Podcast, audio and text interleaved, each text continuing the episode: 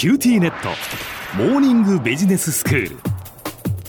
今日の講師は塚崎公義先生です。よろしくお願いいたします。はい、よろしくお願いします。先生今日はどういうお話ですか？今日はですね、大学教授を研究者と教育者に分けたらいいんじゃないかっていう話です。ほう。大学教授の主な仕事は、研究と教育と学内行政の3つなわけですけども、ええまあ、学内行政というのは普通のサラリーマンの仕事に近いと思っていただいていいんですけども、はい。えー問題は3つとも得意な人は非常に少ないっていうことですね。まあ誰だっていろんな仕事が全部得意だって人はあんまりいないので、ですよね。想像するにそうだろうなと思います それならば、各自が得意な分野に特化して分業すればいいというのが私の基本的な考え方です。はいまあ、学内行政は事務職員にお任せするとして、教育か研究のどちらかを教授が担当する。うんどっちを選ぶか各教授が選択するということがいいんだと思うんですけどね。えええ大学の教育内容は、まあ、いろんな中身があるわけですが、例えばドイツ語入門を研究者が教える必要はないと思うんですよね。えはい中世ドイツ文学の権威のえー偉い教授が教えるより、語学学校の先生が教える方が、はるかにえー学生にとってはドイツ語が上手くなるでしょうし、はい教授自身もドイツ語入門を大学1年生に教えるよりは、ずっと研究室で研究してたいなと思っておられる方が多いんだと思うんですよね。ええええまあ、ドイツ語入門はちょっと極端な例としても、うん例えば、金融論なんていう科目を考えてみても、はい。教授が狭い分野を深く研究している一方で、学生向けの講義は広い範囲を浅くカバーするのがあ普通なので、うん。例えば金融論でいうと、室町時代の貨幣制度、大判とか小判とかそういうものについてね研究している研究者が、金融論の教授になると、株価の決まり方とか、日銀の金融政策とか、そういうものを学生に講義することになるわけですよね。うん全然自分の専門と違う分野を講義しなきゃいけないのは、先生にとっても辛いですが、そうですよ学生ねにとってもあんまりハッピーじゃないですよね。そうですよねそうであれば、その人は室町時代のお貨幣制度の研究に専念してもらって、教育者として教えるのが得意な人を外から招いてくる。あるいは、まあ、大学の中で研究より教育の方が好きだとか向いてるとかいう先生がいたら、そういう先生にやってもらうということの方がいいんじゃないかなと思ってるわけです。研究者は教育をしないのであれば、大学に席を置く必要はないので、まあ、国立の研究所みたいなものを全国に何箇所か作って、そこに集まって研究活動に専念するということでいいんじゃないかなと。そうすると、研究者が集まるので、共同研究なんかもやりやすいでしょうしね。うん大学の図書館には、学生は絶対読まないけど、研究者が読みそうな難しい専門書がたくさんあるわけです。で全国の大学にそういう図書館がたくさんあるのはもったいないので、各大学に置くんじゃなくて、全国何か所かの研究所に立派な図書館をいくつか作ればそれでいいんじゃないかなっていう気もします。で実は私が研究所を作るべきだと考えているもう一つの理由は、研究者の給料を誰が払うのかという問題から来てます。室町時代の貨幣制度の研究をしている研究者の給料は、大学の学生が払った授業料から出るよりも、国立の研究所として給料を国から税金で払う方がいいような気がするわけですね。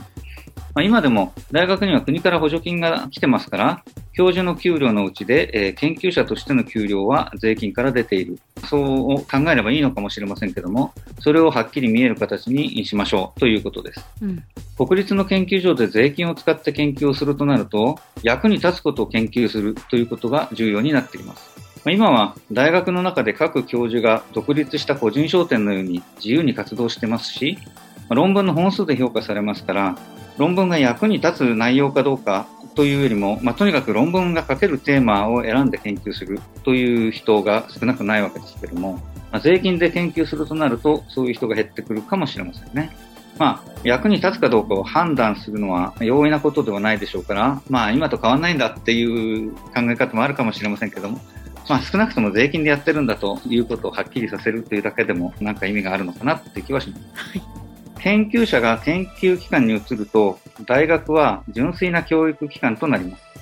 ちなみに、大学院だとか、まあ、理科系の学部は、研究者を養成するという要素が強いので、まあ、研究所の付属になれば、大学の中に残るんじゃなくてね、研究所の付属として移ればいいと思うんですけども、まあ、ここでは大学に残る文化系の学部についてお話ししましょう。はい。純粋な教育機関であれば、教えるのが上手な人が講義を担当すればいいんですよね。でそのためには、研究と教育を両方担当する人ではなく、教育一筋の人に頼めばよいわけです。例えば、予備校の先生とか語学学校の先生とかに来てもらうというのだって選択肢だと思います。教育機関では学生が立派なビジネスパーソンなどになって日本経済に貢献してくれることを目指せばいいんでしょう。中には研究者になりたい学生もいるでしょうが、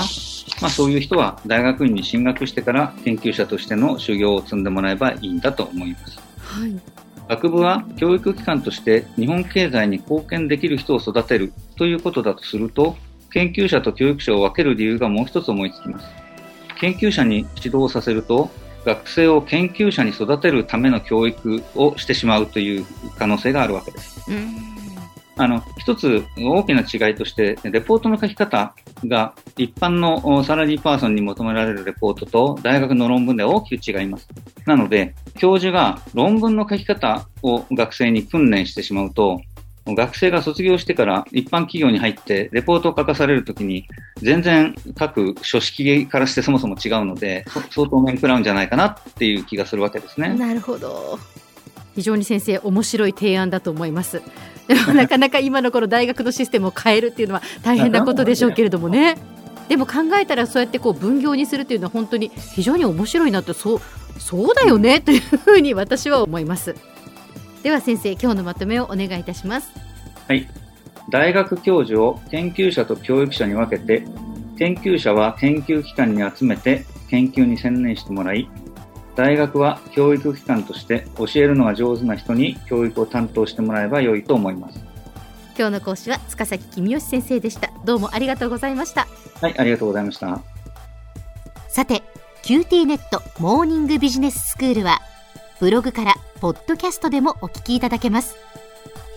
また毎回の内容をまとめたものも掲載していますのでぜひ読んでお楽しみください過去に放送したものも遡って聞くことができます。QT ネットモーニングビジネススクールで検索してください。QT ネットモーニングビジネススクール。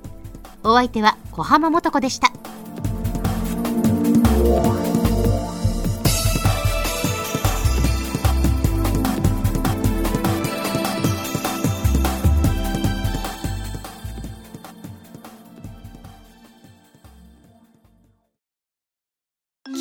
ット僕が君を守るから。本当に？え？コンピューターウイルスやフィッシング詐欺からは？え？守ってくれないの？ビビックなら全部守ってくれるのに。セキュリティ5台まで無料。光インターネットのビビック